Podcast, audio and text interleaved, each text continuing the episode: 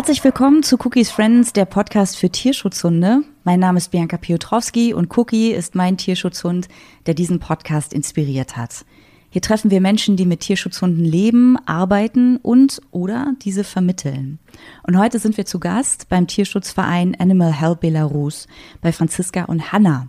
Der Verein unterstützt seit 2019 das Tierheim Dobrotar, das einzig existierende Tierheim in Belarus bzw. Weißrussland.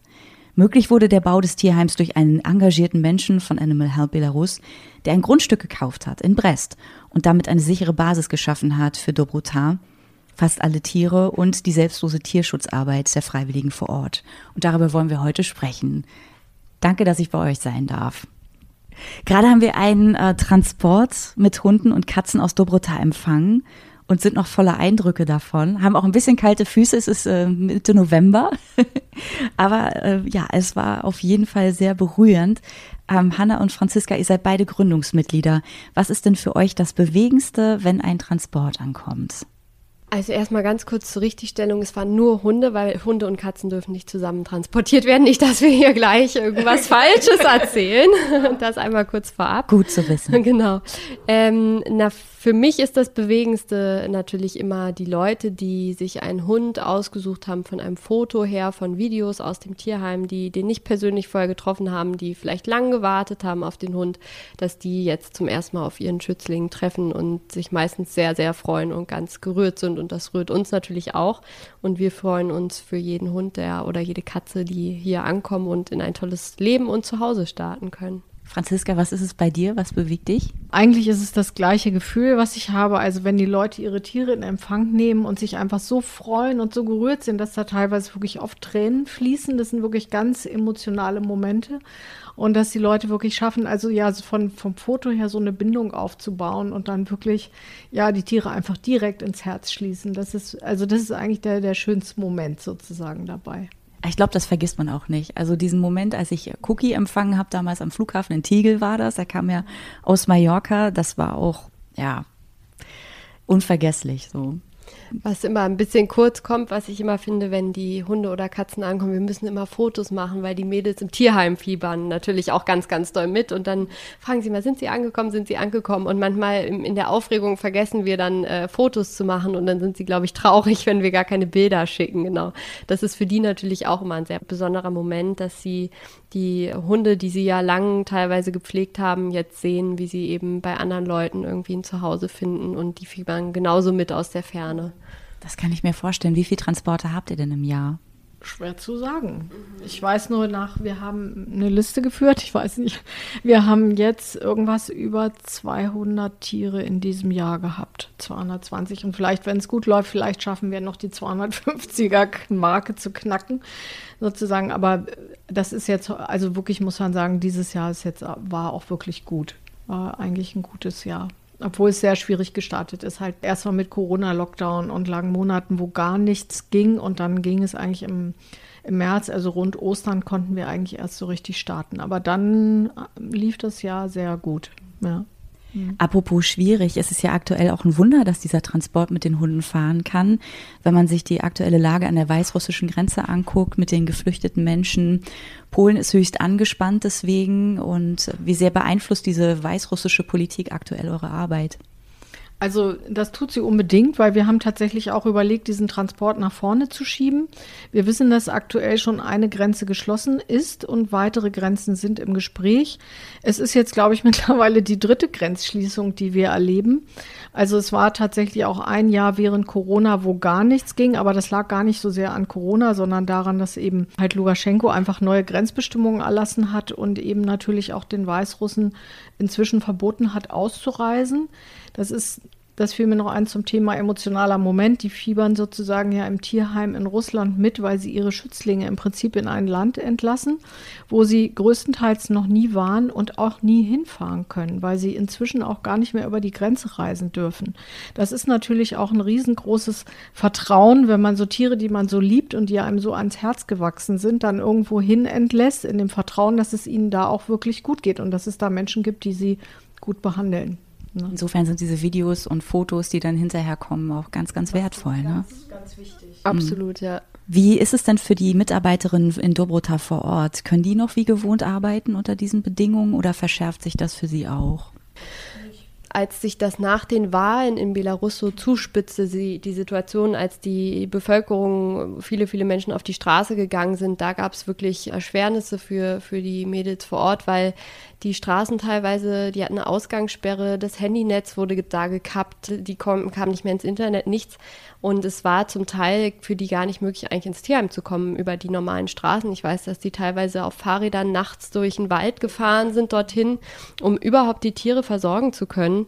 Und das erschwert natürlich für sie die Lage ungemein, zumal man sagen muss, staatlich oder von staatlicher Seite sind Tiere jetzt nicht so das höchste Gut in dem Land. Die begeben sich da sowieso auf dünnes Eis mit ihrem Tierschutz, weil das ist da einfach gar nicht gern gesehen oder etwas, was da irgendwie toleriert oder unterstützt wird. Und das ist insofern schon, schon schwierig und ja, also normalerweise sammeln wir ja auch ganz viel Sachspenden hier in Deutschland und fahren die bis an die polnisch-belarussische Grenze und lagern die dort ein. Wir haben so eine Art Self-Storage dort vor Ort angemietet und lagern dort alles ein und die fahren halt wirklich mehrmals die Woche stellen die sich an diese lange Grenzschlange, die teilweise, weiß nicht, sechs, acht Stunden dauert, das bis die diese 300 Meter Grenze da passieren, um ein paar äh, Tütchen Hundefutter zu holen, was wir eingelagert haben und dann fahren sie damit zurück, weil es natürlich auch ganz strenge Restriktionen gibt, was sie überhaupt mit über die Grenze nehmen dürfen und in welchen Mengenangaben und so das ist vor allem das, was es erschwert, weil die kommen gar nicht mehr aus ihrem Land raus. Also das ist, äh, die können gar nicht mehr ausreisen und von daher konnten die auch keine Sachspenden mehr empfangen von uns, was eigentlich immer eine große und wichtige Unterstützung war.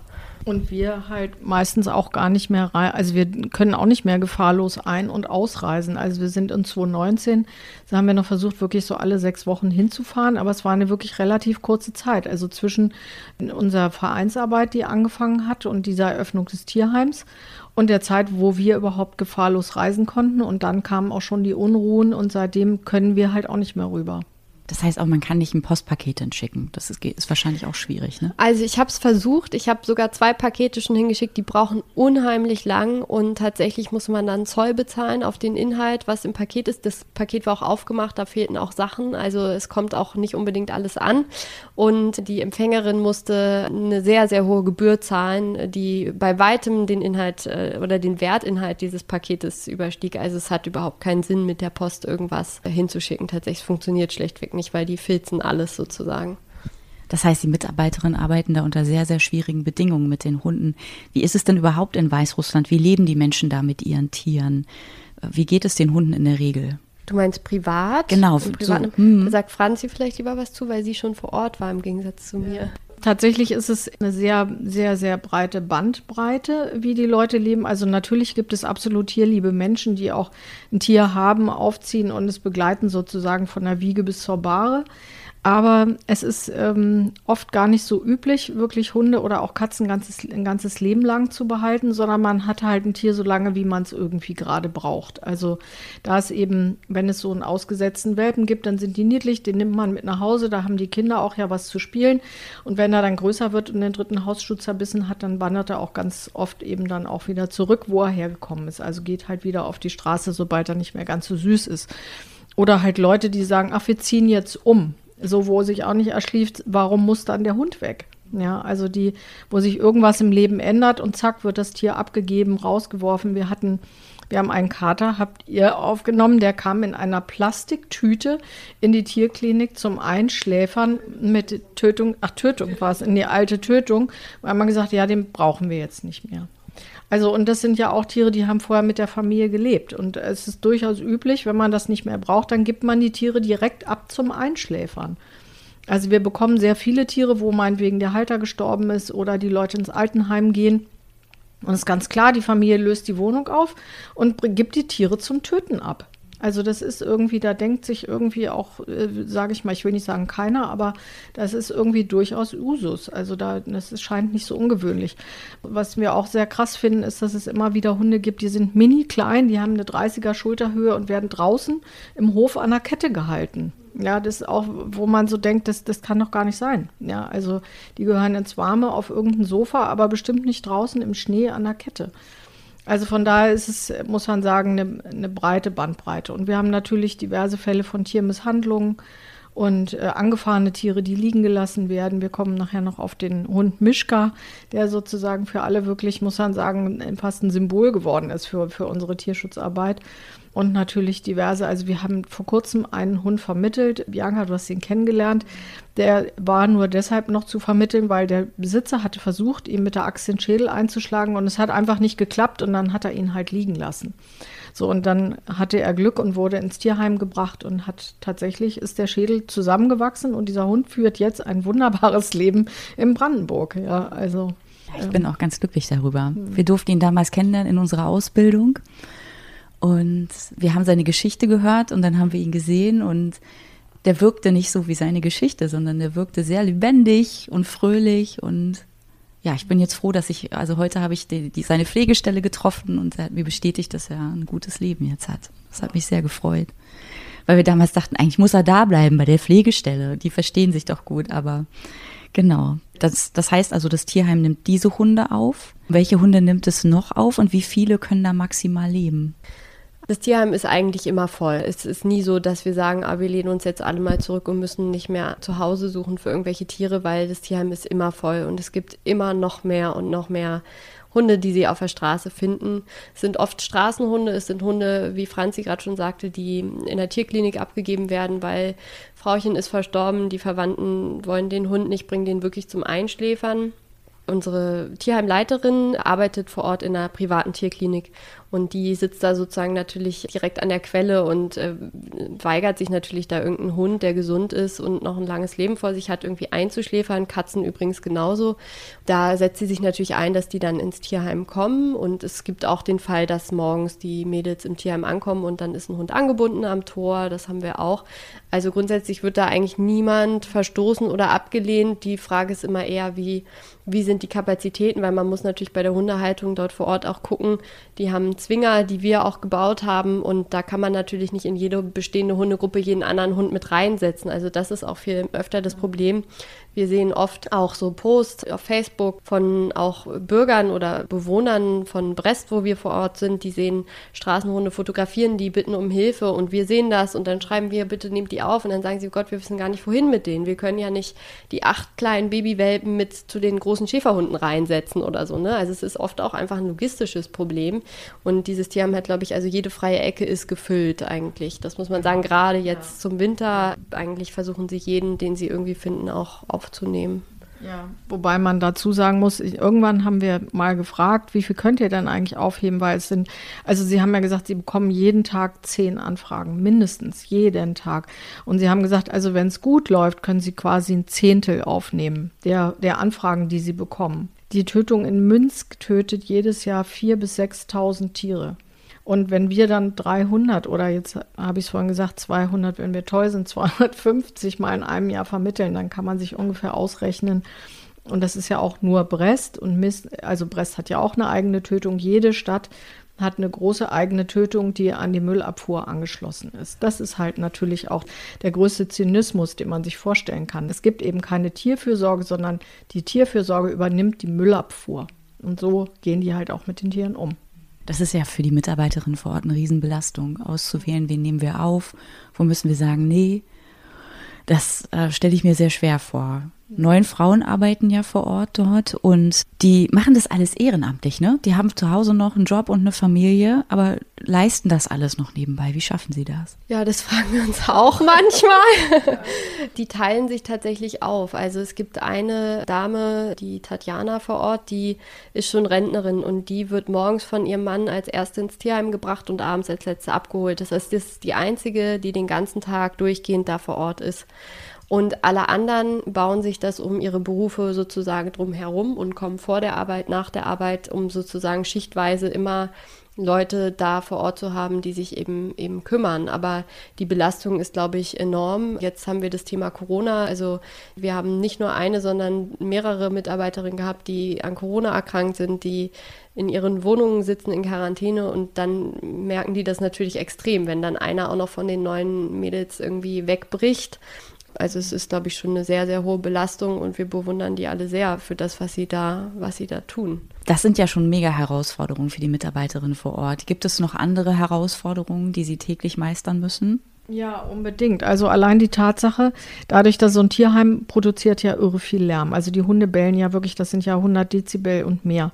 Deswegen haben wir natürlich auch eine sehr dezentrale Lage am Stadtrand, was dazu führt, die haben alle kein Auto. Das heißt, die fahren teilweise bis zu zwei Stunden mit dem Bus, um überhaupt außerhalb dahin zu kommen und natürlich auch zurück.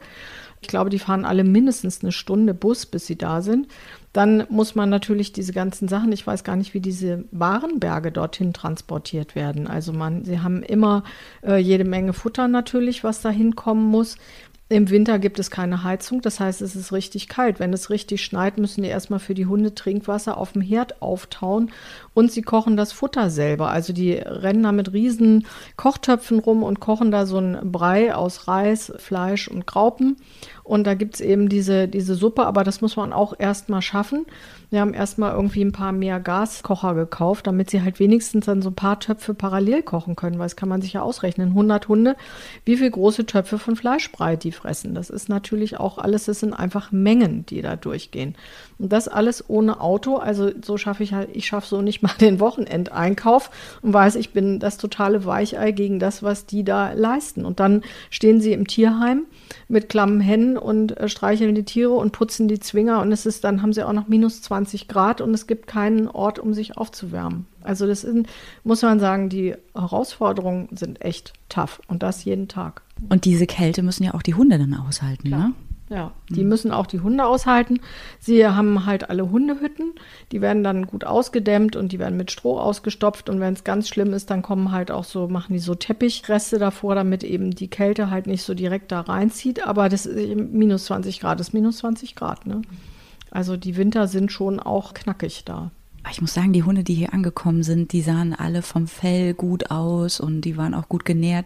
Manche Tierschutzhunde hört man, wenn die ankommen, sind die ganz gut genährt, weil die einfach mehr zu futtern bekommen, damit sie mehr auf den Rippen haben und äh, gegen die Kälte ankommen. Aber die sahen eigentlich gut aus bei uns, die sind auch tendenziell eher ein bisschen zu, zu dick als zu dünn, tatsächlich, wenn sie hier ankommen, was einfach daran liegt, dass sie genau viel futtern müssen, um diese Kälte auszuhalten und natürlich auch nicht viel Auslauf kriegen. Also die sind halt die größte Zeit in diesen Zwingern, die Mädchen vor Ort schaffen ist, über den Tag verteilt jeden Zwinger nacheinander zu öffnen. Das heißt, die haben dann eine halbe Stunde die Hunde, die übers Gelände rennen können und danach alle wieder rein und der nächste Zwinger geht auf. Und das ist natürlich einfach extremer Bewegungsmangel, den die, den die Hunde da haben.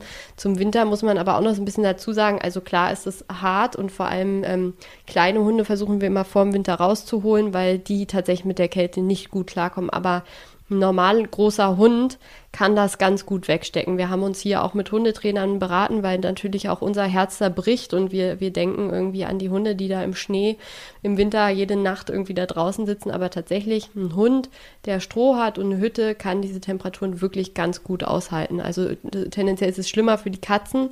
Für die ist es wirklich schlimm, aber ein Hund, wie gesagt, wenn er nicht allzu klein ist und gutes Fell hat natürlich Unterwolle. Ne? Also wir haben auch schon Hunde mit kurzem Fell gehabt, denen, denen werden dann Pullover gestrickt für den Winter. Also damit die nicht so frieren. Möchte die alle gerne auf den Podest stellen, diese neuen Frauen, ja. und dann was sehr, sehr Gutes tun. Wie viel Zeit verbringen die Hunde denn im Schnitt im Tierheim und wie wird entschieden, wer als nächster ausreist? Also im Schnitt kann man gar nicht sagen. Es ist tatsächlich so, dass wir angefangen haben mit der Vermittlung, als wir hier, also es gab das Tierheim ja schon vorher. Es gab ein altes Tierheim bis 2016. Dann hat sozusagen, das war ein Gelände, was von der Stadt Brest gestellt wurde. Und in 2016 hat die neue Tötung geöffnet.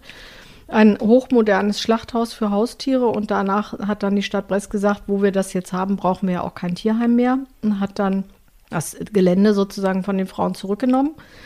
Und in 2018 ist es uns dann gelungen, halt dieses neue, diese neue Liegenschaft halt zu kaufen. Und dann wurde im Prinzip dort das Tierheim halt eröffnet. Und einige Hunde sind tatsächlich noch von der ersten Stunde aus 2018 da, weil wir erst später angefangen haben zu vermitteln. Und jetzt ist es so, dass wir natürlich immer mischen. Wir versuchen, das größte Problem sind natürlich die, die zu lange da sind, weil die einfach äh, teilweise bis zu Deprivationssyndrom kriegen, dass die einfach sehr ängstlich werden im Alltag, je länger sie da sind. Und wir deswegen natürlich mischen und versuchen immer die Welpen zu holen, damit die gar nicht erst dort alt werden, sondern wirklich gleich sich gut in hier einen normalen Alltag einruckeln und gar nicht erst irgendwie, ich sage mal, zu ängstlich werden. Und gleichzeitig natürlich wollen wir natürlich auch nicht die vergessen, die dort schon lange sind. Und für die suchen wir halt immer besondere Pflegestellen, die bereit sind, so einen Hund äh, zu nehmen und ihn im Grunde zu resozialisieren, wie jemand, der 20 Jahre im Knast saß. Der kommt ja auch nicht raus und kann gleich alles. Ne, sondern hat auch den Alltag verlernt. Und für die suchen wir natürlich auch immer besondere Menschen, die sagen, okay, nehmen wir an und auf und ja, schaffen tun es alle. Also schaffen tun es letztendlich dann alle ob die so kurz oder lang da gesessen haben, aber ein paar haben wir halt immer noch, die sitzen sozusagen aus der ersten Stunde. Ja, wir haben das ja vorhin erlebt, da waren auch zwei, da meintest du, die sind seit sie Welpe sind dort. Ja. Und für die war es ganz schwer, also auf dem Grundstück selber, unter den Menschen fühlten sie sich ganz wohl, aber wenn sie dann an, an Geschirr und Leine in Richtung Tor gehen sollten, über das Pflaster, fiel es ihnen total schwer, ne? Das ist ganz oft bei den Hunden so, auch gar nicht mal ähm, Hunde, die lang im Tierheim sitzen, sondern generell, die haben meistens am Anfang ein Problem mit unterschiedlichen Böden, weil das kennen die ja überhaupt nicht. Die kennen nur Sandboden aus dem Tierheim und Holzboden von den Zwingern. Was anderes kennen die nicht. Alles andere ist also erstmal irgendwie gruselig.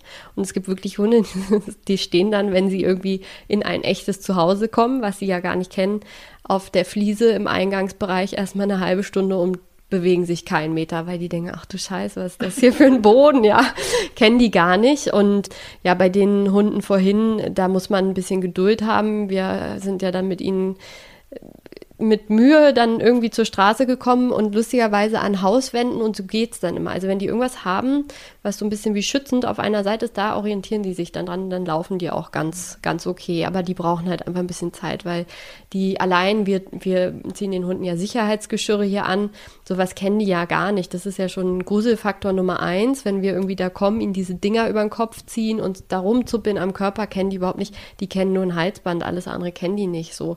Und damit fängt schon mal an und manch einer steckt es besser weg und manch einer braucht halt ein bisschen, um zu verstehen, wir wollen ihm jetzt hier nichts Böses irgendwie. Ja, ich habe das sehr bewundert. Du bist da immer in den Wagen reingegangen, kamst mit dem Hund auf dem Arm wieder, da wurde das Geschirr angezogen. Ganz, ganz nett auch. Und äh, ja, also ich selber bin Schisser. Also ich hätte da nicht die, diesen Mut, da reinzugehen und so einen Hund auf dem Arm rauszutragen. Wem gehört der hier? Woher nimmst du so diese, deine, deine zupackende Art? Franzi lacht, weil Franzi ist auch eher die ängstlichere von uns, wenn es ums Thema Hunde geht. Ja. Die müssen schon äh, sehr sozial sein und gut getestet sein im Tierheim, bevor Franzi sagt, ich, ich nehme auch mal eine auf Pflege auf. Nee, ich habe einfach ein, ich liebe Hunde. Ich bin da irgendwie, ich habe nie zum Glück mit Hunden, obwohl ich auch als Kind mehrmals gebissen wurde. Ich habe immer Hunde geliebt und finde die faszinierend und toll. Und im Gegensatz, ich bin eher skeptisch bei den Katzen weil ich eine Katze nicht lesen kann. Ein Hund kann ich lesen, eine Katze nicht, habe ich das Gefühl. Und tatsächlich, also ich habe schon viele Hunde aus den Autos rausgeholt, es ist noch nie irgendwas passiert oder so. Also einige sind natürlich ein bisschen ängstlicher, aber wenn man ruhig mit denen spricht und die reagieren auf Frauen auch besser als auf Männer, muss man sagen. Wenn man ruhig mit denen spricht und sie ein bisschen krault und streichelt und ein bisschen Leckerlis dabei hat, dann merken die eigentlich schon mal gleich, ah, so richtig blöd kann die jetzt nicht sein. Also eigentlich muss man sagen, bei uns, im Gegensatz, was, was man tatsächlich manchmal ja hört, die, die armen Hunde aus Rumänien oder so, die aus diesen Riesentierheimen kommen, wo ja tausende von Hunden sitzen, die wirklich oft ziemlich verstört sind und ja schlechte Erfahrungen mit Menschen gemacht haben. Unsere Hunde haben meistens eigentlich keine schlechten Erfahrungen mit Menschen gemacht. Die äh, kennen zwar nur Frauen, Männer haben immer am Anfang meistens eher ein bisschen schlechte Karten, die müssen sich echt das Herz erschleichen, aber mit Frauen haben die nicht so ein Problem und sind da eigentlich relativ aufgeschlossen. Und unsere Tierheimleiterin schreibt mir jedes Mal, bevor Hunde kommen, zu jedem Hund einzeln nochmal, was wir beachten sollen. Der ist ängstlicher, der ist eher cooler, der mag nicht am Ohr angefasst werden oder so. Also wir wissen auch vorher, wenn jetzt irgendein Hund wirklich irgendwas gar nicht mag, dann sagt sie uns das. Also dann achtet man da natürlich auch drauf. Das ist total wertvoll, weil ich habe jetzt auch mit einer Freundin gesprochen, die auch Hunde vermittelt und sie sagt, es ist teilweise sehr schwer, die Kommunikation. Da passt es nicht mit den Sprachen und dann redet man auf Englisch miteinander. Das Englisch ist auch nicht so gut. Dann hört man immer, ah, good dog, good dog. Und man weiß eigentlich nicht, wer kommt da, was mag der, was mag der nicht. Ist der eher zurückhaltend, muss der auftauen? Genau, da ist das schon mal ganz gut. Ja, also sprachlich ist es für uns natürlich auch eine Barriere. Niemand von uns spricht Russisch und niemand von drüben spricht Deutsch. Wir ähm, benutzen tatsächlich äh, Werbung an dieser Stelle den DeepL-Übersetzer im Internet und kommunizieren auf Russisch. Also wir übersetzen all unsere Nachrichten ins Russische und es funktioniert ganz gut. Und wir haben aber auf beiden Seiten jemand im russischen Bereich, jemand, der auch Deutsch könnte und eben auch hier jemanden Deutsches, der Russisch kann und die helfen uns da sehr, wenn es dann doch mal knifflig wird und um schwierigere Sachen irgendwie in der Übersetzung, gerade auch so Krankheiten, das kann der Übersetzer natürlich nicht so gut, Medikamente, das sind also Sachen, das ist dann eher schwierig. Da haben wir dann Leute, die dann da mal einspringen und mal direkt übersetzen für uns und so funktioniert das eigentlich ziemlich gut. Das sind super Voraussetzungen für die Hunde, die auch hierher kommen, ja. damit ihr das richtige Zuhause finden könnt. Denn jetzt sind wir ja auch hier in Berlin was war denn so die beeindruckendste Geschichte eines Hundes, von der ihr gehört oder beziehungsweise die ihr ja auch erlebt habt? Ihr seid Gründungsmitglieder von Anfang an dabei. Ja. Franzi hatte eben schon gesagt Mischka und das muss sie erzählen, die Geschichte, weil sie da auch ganz viel Engagement und Zeit reingesteckt hat. Ja, Mischka ist im Prinzip ein, ein Mini-Australian Shepherd Dog, aber groß wie ein Dackel, muss man sich vorstellen. Und der ist als Welpe, ist er in Brest am Bahnhof ausgesetzt worden. Und der saß also irgendwo auf einem Gleis und hatte einfach furchtbare Angst, saß da und war komplett allein und hat halt so gejault und geschrien vor Angst und Einsamkeit und wollte halt Hilfe. Und äh, das hat einfach ein Mann, der dort auf dem Bahnsteig war, so genervt, dass er ja, dass er ihm einfach das Kreuz durchgetreten hat. Er ist einfach mitten auf diesen Hund getreten, hat ihm, hat ihm die Wirbelsäule gebrochen und ist einfach unfassbar, wenn man auch diesen Hund kennt, so ein, wie man auf so einen Welpen rauftreten kann und ihm das Kreuz brechen kann, in der Absicht, ihn einfach zu zertreten. Es muss ich sagen, es ist etwas, das sind solche Abgründe, das werde ich irgendwie nie auch nur ansatzweise verstehen können. Eine Frau hat es jedenfalls beobachtet, diese Szene, hat dann den Hund, den, sage ich mal, zertretenen Hund geschnappt, hat ihn in die Tierklinik gebracht und die konnten erstmal auch gar nichts weiter tun. Sie haben äh, zufälligerweise das Richtige gemacht. Sie haben ihn nämlich dann nach Dobrota gebracht, also ins Tierheim und dort saß er einige Wochen in einem Käfig und konnte sich im Prinzip nicht bewegen, was aber gut war, weil so ist das Rückenmark nicht ausgelaufen. Die Wirbelsäule war zwar zerbrochen, aber das Rückenmark blieb drin. Das war tatsächlich was ganz Gutes, sonst wäre dieser Hund einfach gestorben, sonst wären halt diese ganzen Organe und Gliedmaßen nicht mehr versorgt worden. Und so haben wir ihn dann gefunden, quasi als wir dann zum ersten Mal nach Dobrota kamen, als wir zum ersten Mal selber rübergefahren sind und da haben sie halt uns, uns Mischka vorgestellt und haben gesagt, wir, sind natürlich hier am Ende unseres Lateins, wir wissen nicht, was tun. Und wir haben dann diesen Hund einfach in eine Katzenbox gepackt und haben ihn dann halt mit nach Hause genommen. Und wir haben an dieser Stelle auch gleich gesagt, wir haben eine wunderbare Physiotherapeutin und die hat diesen Hund quasi im Wasserbad sozusagen wieder, äh, wieder hingekriegt. Also ich bin dann mit ihm selber jede Woche halt einmal die Woche dorthin gefahren und er hat in diesem Wasserbad, weil er dort Schwerelaus war, da drunten, also es ist wie so ein Sarg sieht das Ding aus oder wie ein großes Aquarium, da war der, äh, der Hund halt schwerelos drin und dann konnte er über ein Laufband wieder laufen lernen. Und das nennt sich irgendwie Spinalgang. Es ist jetzt nicht absolut, ist jetzt nicht total korrekt, aber es geht halt über diese Muskeln äh, und Nerven, die da zum Teil sich selbst reparieren, gerade bei so jungen Tieren. Und er hoppelt natürlich bis heute ein bisschen komisch und das wird auch nie aufhören. Aber also man sieht, dass er einen leicht behinderten Gang hat, aber die Tatsache, dass er einen Gang hat und dass er laufen kann, das ist natürlich großartig. Also ich bin mit ihm mehrere Monate sozusagen dann halt immer zur Physiotherapie gegangen und am Ende hat er dann zu Hause gefunden und kann tatsächlich, er kann laufen. Also er führt auch jetzt ein wunderbares, glückliches Leben in Brandenburg bei einer ganz netten Familie mit Haus und Garten, wo er halt auch, er kann keine Treppen steigen, das funktioniert natürlich nicht, aber er kann halt einfach ebenerdig laufen und ich sag mal, er ist da wunderbar angekommen und führt wirklich ein gutes Leben. Wahnsinn. Gut, dass ihr, dass das Tierheim auch vor Ort war. Gut für ja. den Hund und gut, dass er hier ein gutes Zuhause gefunden hat. Oh, Wahnsinn. Das passiert alles in Dobrota. Und wenn wir jetzt hier in Berlin gucken, habt ihr ein Mitspracherecht darüber, welche Hunde bei einem Transport mitkommen dürfen? Ja, wir suchen sie, wir suchen die selber aus. Mhm. Also es ist so, dass wir natürlich uns beraten und immer fragen, gibt es besondere Notfälle? Gibt es irgendwen, wo es euch am Herzen liegt, dass wir den schneller holen? Oder gibt es irgendwen, hat irgendwer ein Problem im Tierheim? Also wir haben natürlich immer, wir nehmen auch immer Notfälle mit. Also ein, einer unserer Vereinsmitglieder hat zwei Hunde aufgenommen, die durch Verkehrsunfälle beide querschnittsgelähmt sind. Also solche Hunde, die unvermittelbar sind. Wir haben noch einen blinden Hund im Tierheim, für den wir auch noch eine Stelle suchen. Es gibt natürlich auch immer Hunde, die einfach mit den vielen, vielen anderen nicht gut zurechtkommen. Und von daher versuchen wir natürlich, solche immer bevorzugt zu holen. Aber im Grunde gucken wir natürlich, äh, dass wir einfach sehen, dass wir natürlich eine Mischung machen aus die Notfälle haben Vorrang, aber gleichzeitig müssen wir einfach sehen, dass sozusagen die Bestände quasi nicht zu groß werden. Dass wir einfach natürlich auch alle holen, die klein, jung und niedlich sind, die einfach, was sollen die lange im Tierheim warten, wenn sich hier die sofort im Prinzip ein tolles Zuhause finden können.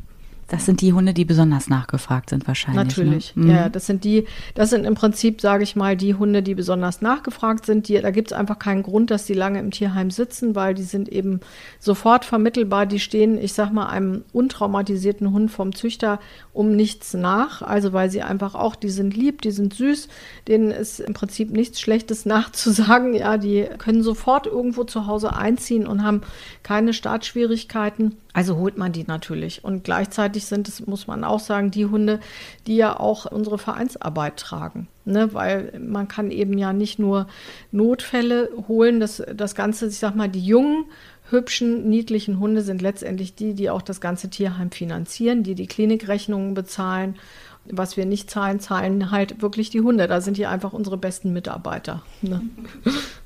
Wenn ihr auf eure Erfahrung zurückschaut, wie lange brauchen die Hunde so im Schnitt, um sich hier einzuleben? Also ist es so, ich sage eigentlich den Leuten immer, die erste Woche können sie direkt vergessen.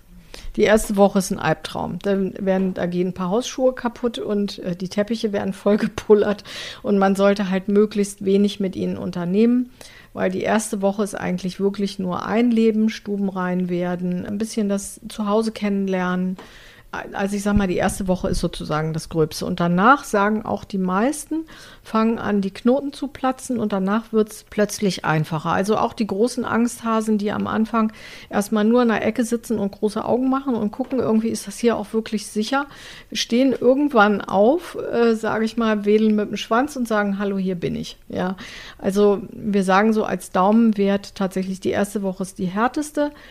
Und dann ist es so, dass, also es gibt natürlich junge Hunde, die nicht traumatisiert sind, die nicht lange im Tierheim waren. Da geht das wirklich alles wahnsinnig schnell. Die brauchen keine vier Wochen. Dann sind die eigentlich komplett da wie jeder andere. Und man kann als Faustregel fast sagen, je länger die Hunde im Tierheim waren, desto länger brauchen sie auch sich wieder, um sich wieder an einen Alltag zu gewöhnen. Und halt die, die halt wirklich teilweise drei oder vier Jahre dort sitzen, die brauchen schon ein paar Monate. Aber schaffen tun es am Ende alle. Ich glaube, die Halter brauchen auch sehr viel Geduld. Ne? Wir haben das hier ja auch gesehen im Garten. Einige Hunde brauchten erstmal Zeit. Die mussten erstmal gucken, was ist denn hier los? Wo bin ich denn eigentlich? Und wer ist dieser Mensch da vor mir? Also da mussten, müssen die Halter auch viel Geduld haben, ne? Ja, das ist eigentlich das A und O, dass man den Leuten wirklich vorher das versucht klarzumachen, sei einfach entspannt und gib dem Hund Zeit, weil der bestimmt das Tempo. Du kannst es nicht beeinflussen groß als Mensch. Der Hund hat seinen eigenen Kopf und sein eigenes Wesen und hat seine eigenen Erfahrungen gemacht und der wird für sich entscheiden, wann er irgendwie sagt, cool, dem vertraue ich jetzt oder eben nicht.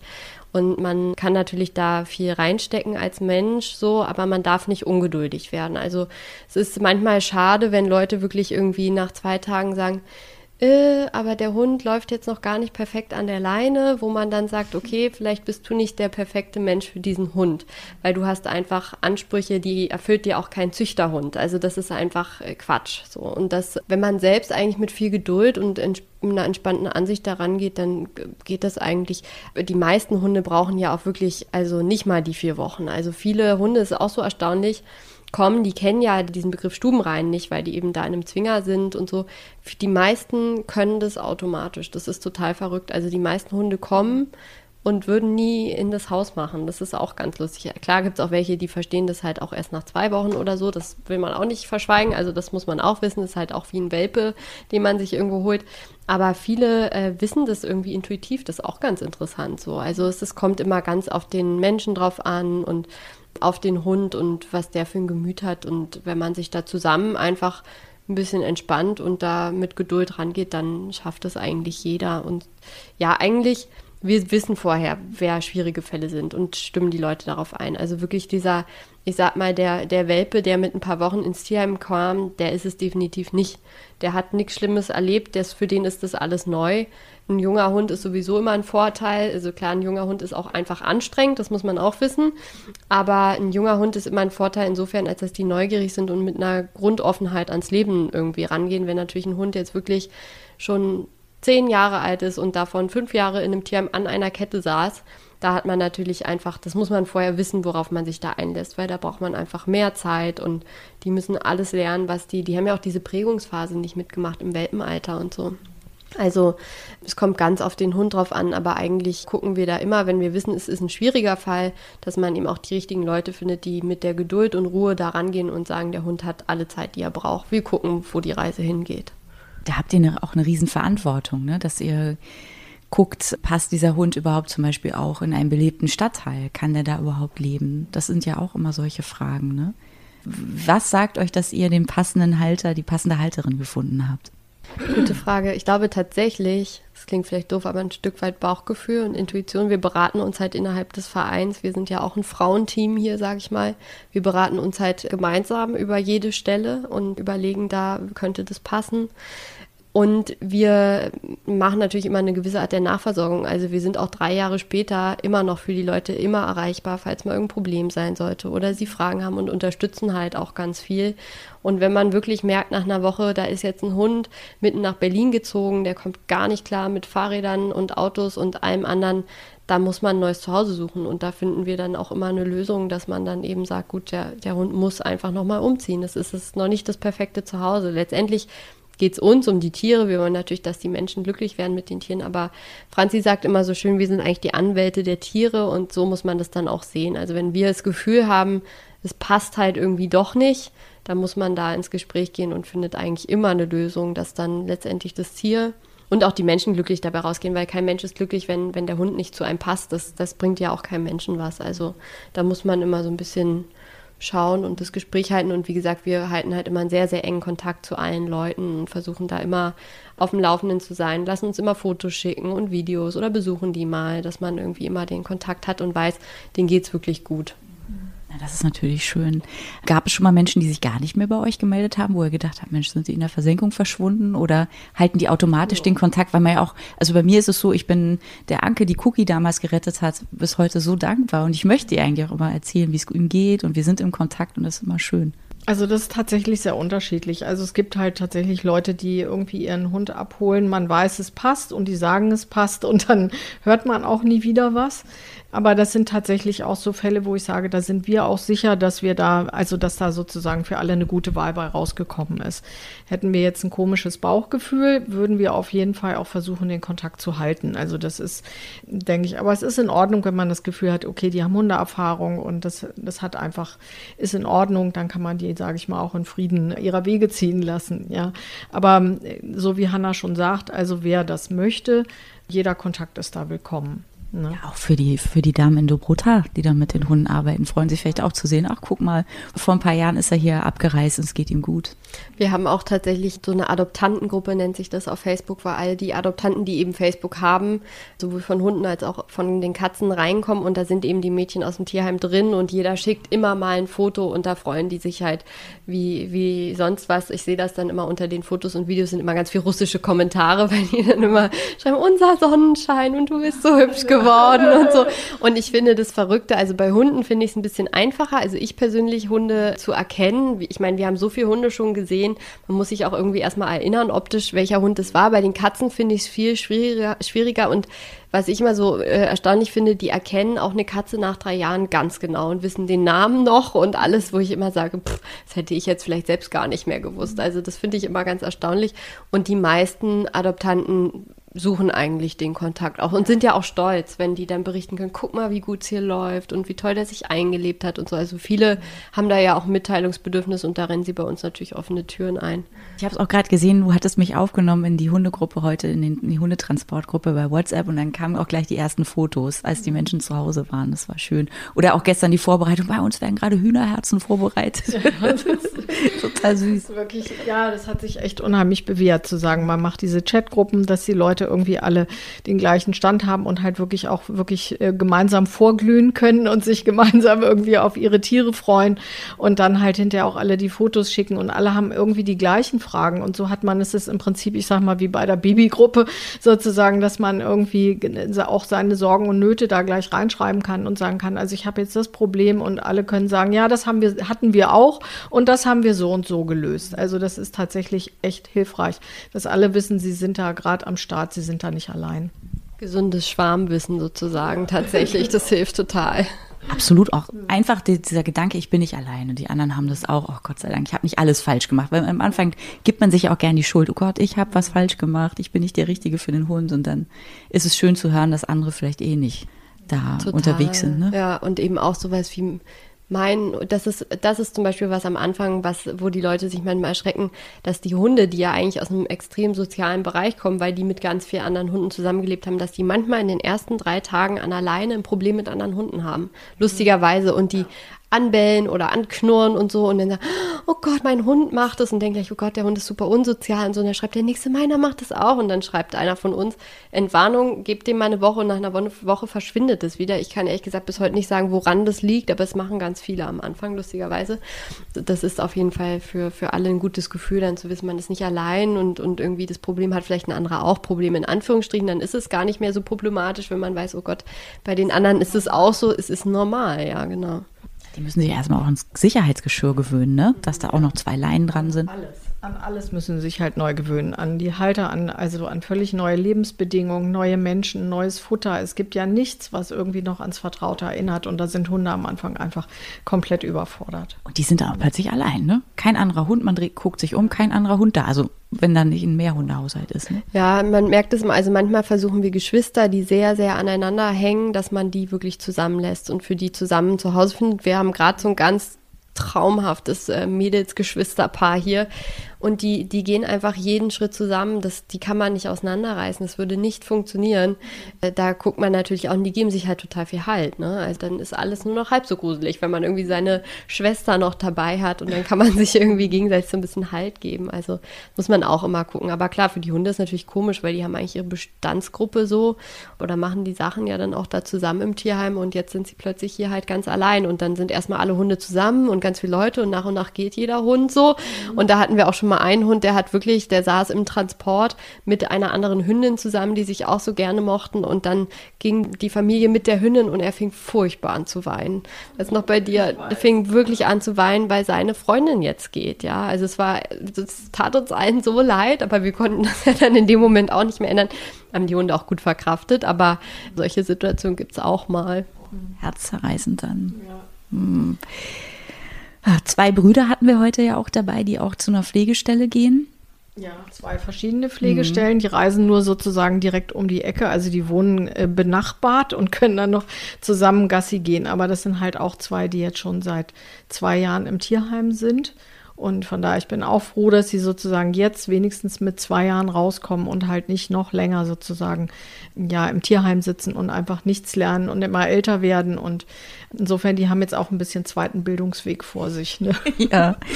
Erstmal auf einer Pflegestelle, was ja total super ist wichtige Station, da können Hunde erstmal ankommen und Interessenten können sich da so erstmal ein erstes, zweites, drittes Bild machen. Also sie haben nicht so die Überraschung aus dem Transport, mhm.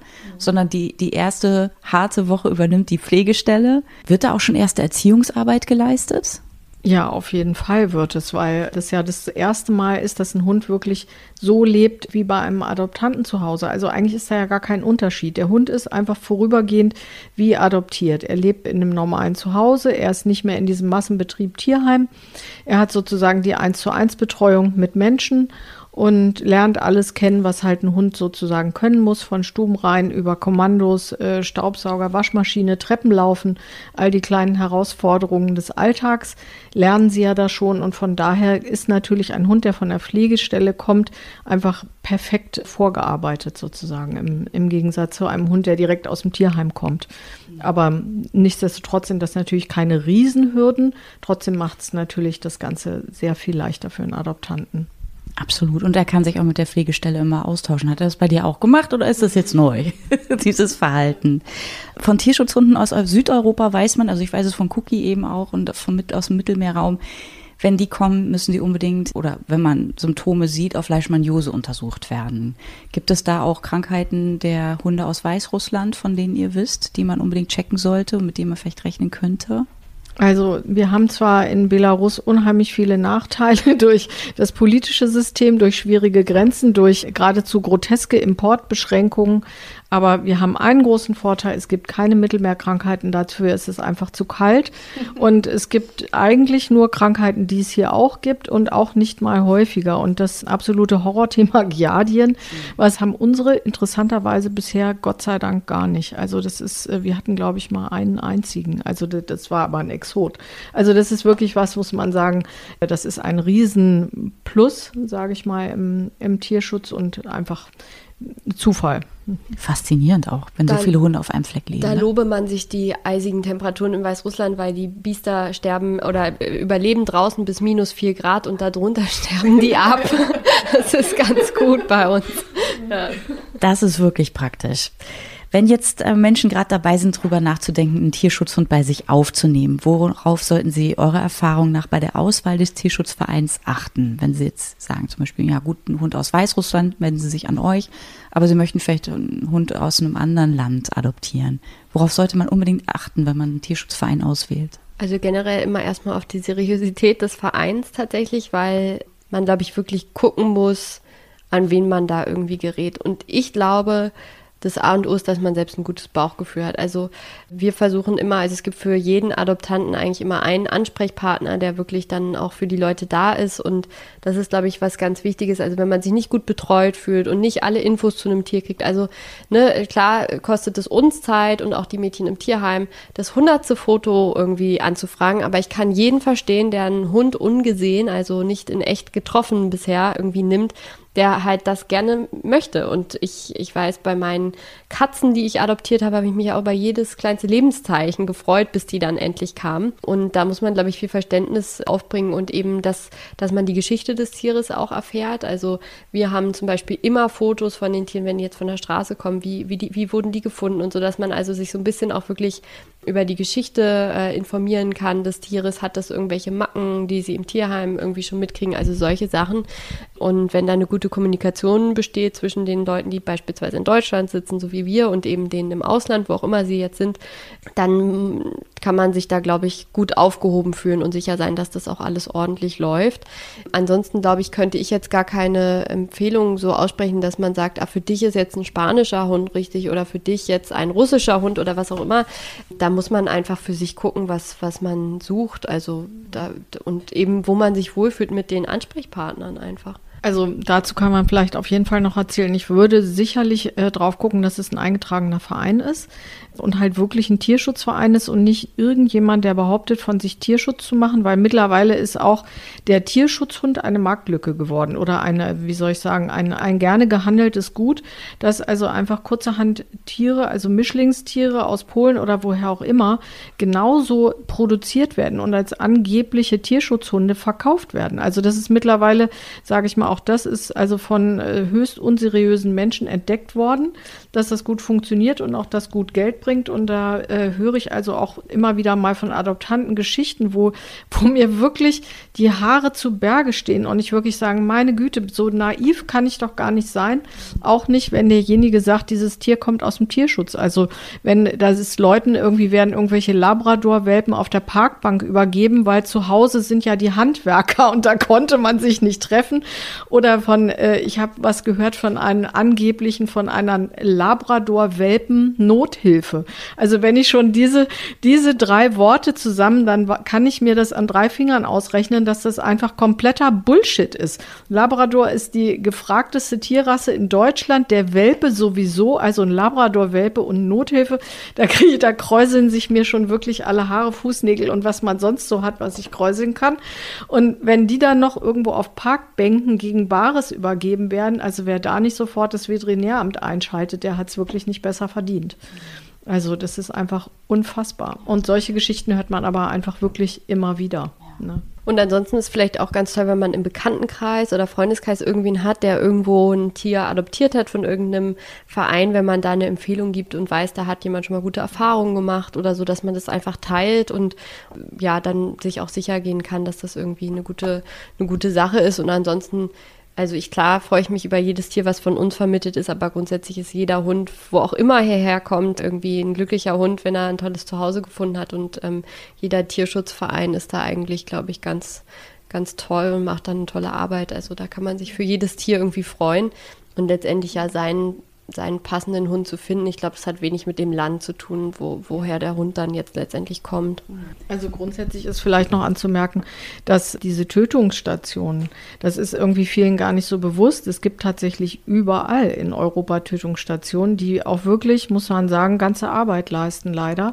Es ist nur Deutschland und Italien, soweit ich weiß, die nicht töten. Also von daher ist es tatsächlich fast egal, aus welchem Land die Hunde kommen. Und in Italien gibt es auch grauenhafte Riesenschelter, wo die Leute, äh, wo die Hunde komplett einfach nur weggesperrt werden und da schreckliche Leben, die wirklich nicht lebenswert sind, verbringen. Also von daher sehe ich es auch wie Hanna, egal woher der Hund kommt, wenn er aus dem Tierschutz kommt und das ein seriöser Tierschutz ist, dann ist es in jedem Fall gut. Tierschutz vor Ort, das ist ja nicht nur, dass es dort ein Tierheim gibt und die Klinik, die die Hunde behandelt, sondern Tierschutz vor Ort bedeutet ja auch, dass sich die Tiere nicht einfach weiter vermehren können und ähm, damit ja für die Menschen auch eine Belastung sind, mit der sie dann irgendwie umgehen manchmal eben auch auf die grausamste Art. Habt ihr auch Programme vor Ort, die sich damit beschäftigen? Ja, absolut. Wir machen zweimal im Jahr eine ganz, ganz große Kastrationsaktion. Wir sammeln hier in Deutschland Spenden, um dort vor Ort die Hunde und Katzen, die auf der Straße sind, sozusagen einzusammeln. In den Tierkliniken arbeiten dann, also es ist nicht nur die Tierklinik, wo jetzt explizit unsere Tierheimleiterin arbeitet, sondern da schließen sich dann viele Tierkliniken zusammen und alle Ärzte und die kastrieren wirklich innerhalb von ein paar Wochen. Naja, wie lange lassen wir die laufen? Vier Wochen manchmal so, vier, sechs Wochen. Je nachdem, wie viel Spendengelder reinkommen, verlängern wir dann manchmal auch und die kastrieren wirklich alle Tiere von der Straße sozusagen durch. In diesem Jahr war das sehr, sehr erfolgreich. Dieses Jahr hatten wir viel weniger Hundewelpen. Das war ganz toll. Und es geht natürlich auch um Aufklärungsarbeit, weil eben auch die ganzen Privatleute ihre Tiere meist nicht kastrieren lassen. Ne? Die haben einen Hund, einen Hund an der Kette auf ihrem Grundstück, der wird dann irgendwie äh, geschwängert oder was auch immer und dann kriegt er ja Welpen. Naja, gut, die setzen wir dann aus. So. Und das gilt es ja auch zu vermeiden. Und da bietet diese Aktion eben auch Privatleuten an, dass die für einen sehr, sehr guten Tarif ihre Privattiere eben auch kastrieren lassen können, weil die würden das sonst gar nicht machen. Ne? Und das ist natürlich dann immer nochmal so eine Zusatzaufgabe für die Mädchen im Tierheim, weil die dann anfangen, die ganzen Straßentiere einzusammeln, hinzufahren in die Tierkliniken, wieder zurückzufahren und so weiter. Und was geht, wird natürlich auch im, im Tierheim dann aufgenommen. Aber das ist ähm, eine ganz, ganz wichtige Sache und die kooperieren auch mit zum Beispiel Kindergärten und Schulen vor Ort und äh, die Kinder kommen und die äh, sammeln Spenden zum Beispiel auch ganz süß. Also da geht es dann viel um so Futterspenden und so. Und die kommen, also ich weiß von einem Kindergarten und einer Schule, die kommen regelmäßig einmal im Monat ins Tierheim mit den Spenden und das wird dann immer groß fotografiert, um eben auch die junge Bevölkerung dafür aufmerksam zu machen, ey, das sind Tiere, die haben auch Gefühle, die haben auch ein Bewusstsein, die gehören nicht auf die Straße und nicht in die Tötung, so wie es halt hier hier eigentlich läuft. Also die versuchen auch Aufklärungsarbeit vor Ort natürlich zu leisten, weil das verrückt ist, das kannst du ja noch erzählen, was in Weißrussland ja auch so ein bisschen propagiert wird über zum Beispiel die, die Deutschen. Weißt du, was ich meine? Ja, ja, ich weiß genau, was du ansprichst. Tatsächlich ist es ganz lustig, weil es gibt da Vorurteile auf beiden Seiten. Also wir sind, wir Deutschen gelten in Weißrussland als die totalen Tierquäler weil wir ja Versuchstiere haben, was dort bekannt ist und was die Leute auch wirklich ganz scharf verurteilen. Und es gab auch lange das Vorurteil, wir würden diese ganzen Straßentiere ja nur holen, um sie in deutsche Versuchslabore zu schaffen. Und äh, gleichzeitig natürlich auch die Massentierhaltung, die in Belarus, soweit zumindest soweit ich weiß, nicht in der Menge existiert, äh, wie sie halt in Deutschland existiert. Und wir halten die Belarussen auch für Tierquäler, weil sie halt ihre Haustiere in Tötungsstationen umbringen. Aber die Wahrheit ist leider, beide Nationen haben recht. Also wir sind, wir sind Tierquäler und sie sind es auch. Wir sind es nur gegenüber unterschiedlichen Tieren.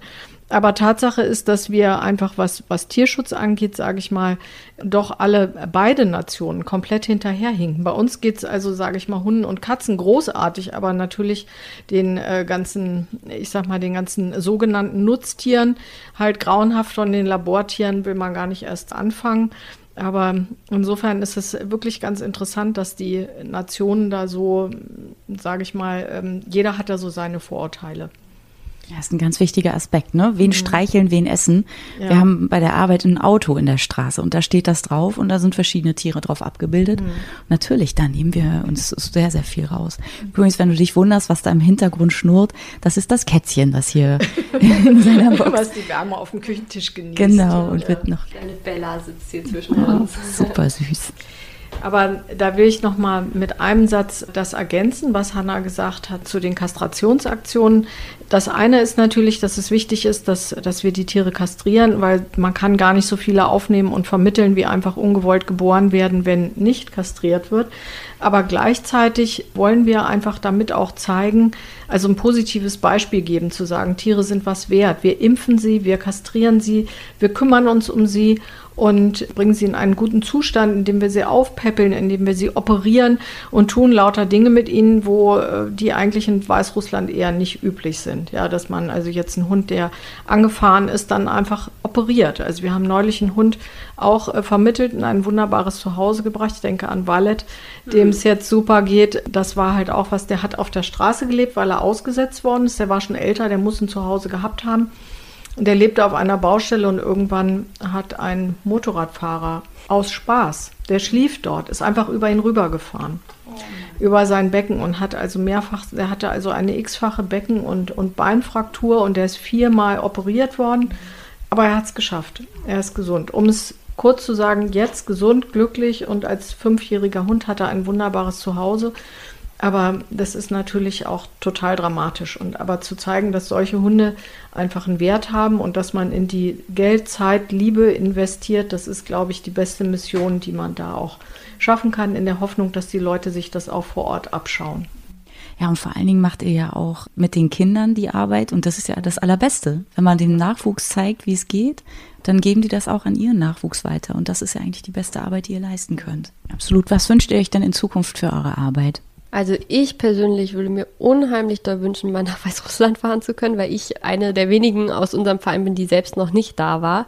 Weil als alle anderen gefahren bin, äh, sind, habe ich sozusagen die Stellung gehalten und für alle die Tiere eingehütet, weil wir ja selbst alle Tiere haben.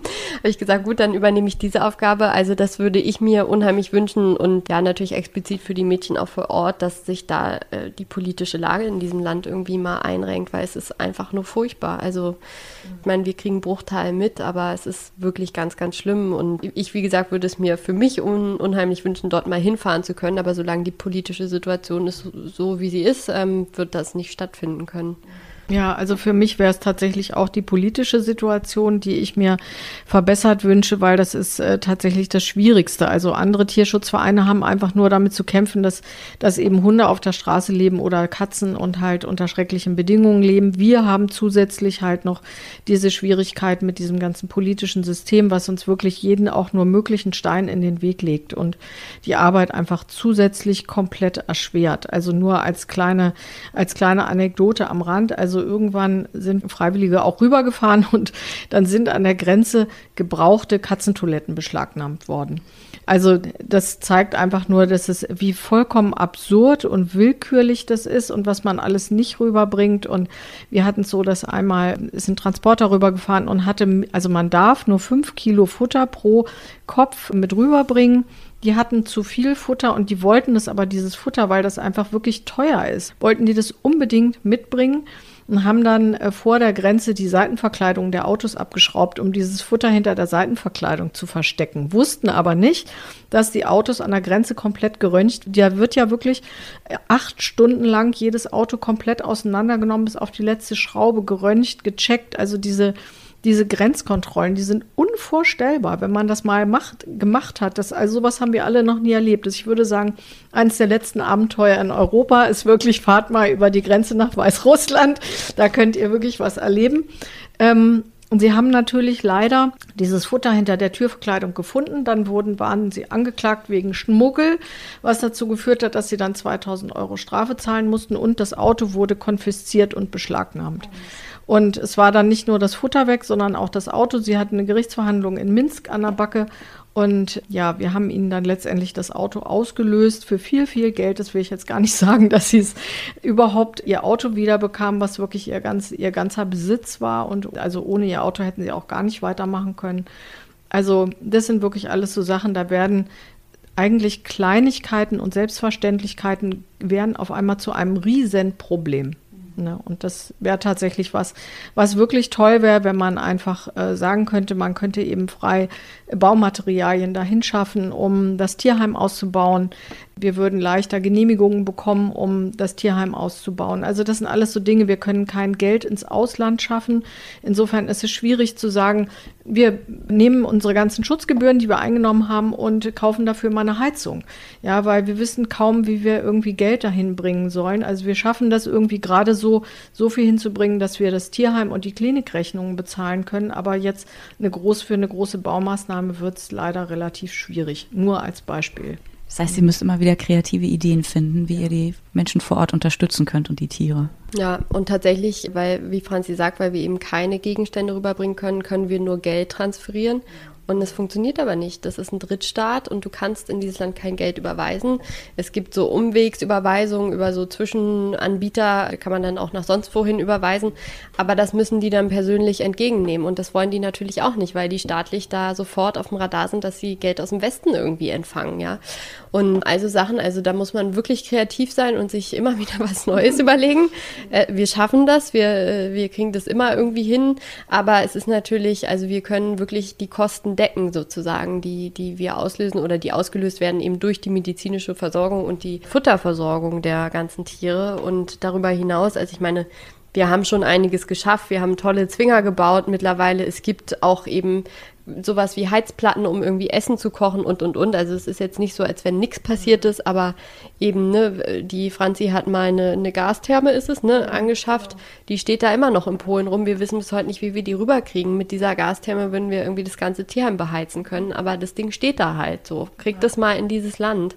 Also das ist halt eine riesen, naja, das ist unsere nächste große Aufgabe. Wir werden auch das irgendwie schaffen noch, aber man muss immer unheimlich kreativ sein und da sind gute Kontakte einfach auch sehr wertvoll. Also wirklich Kontakte, die sich mit diesen beiden Systemen auch auskennen und sagen, okay, wir machen das so und so. Wie, das, das wird funktionieren. Ne?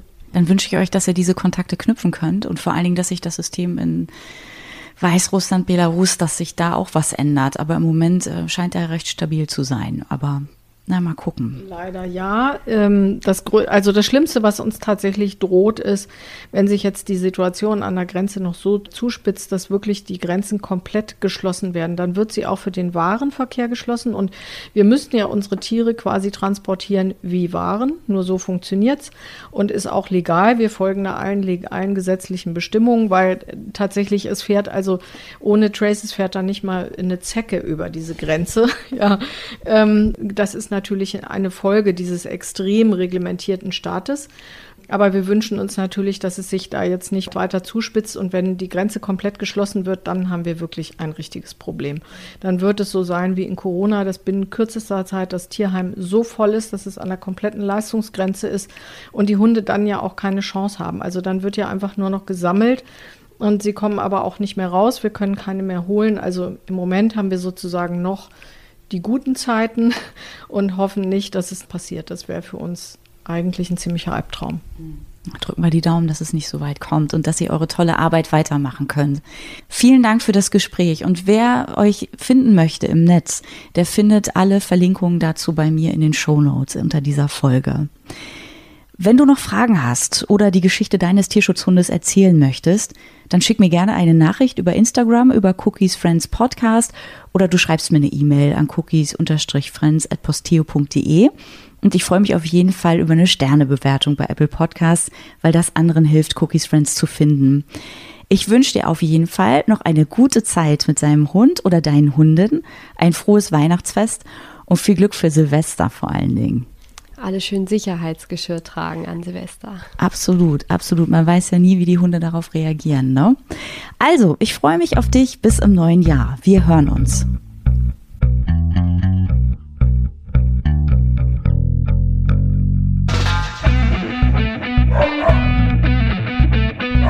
Oh,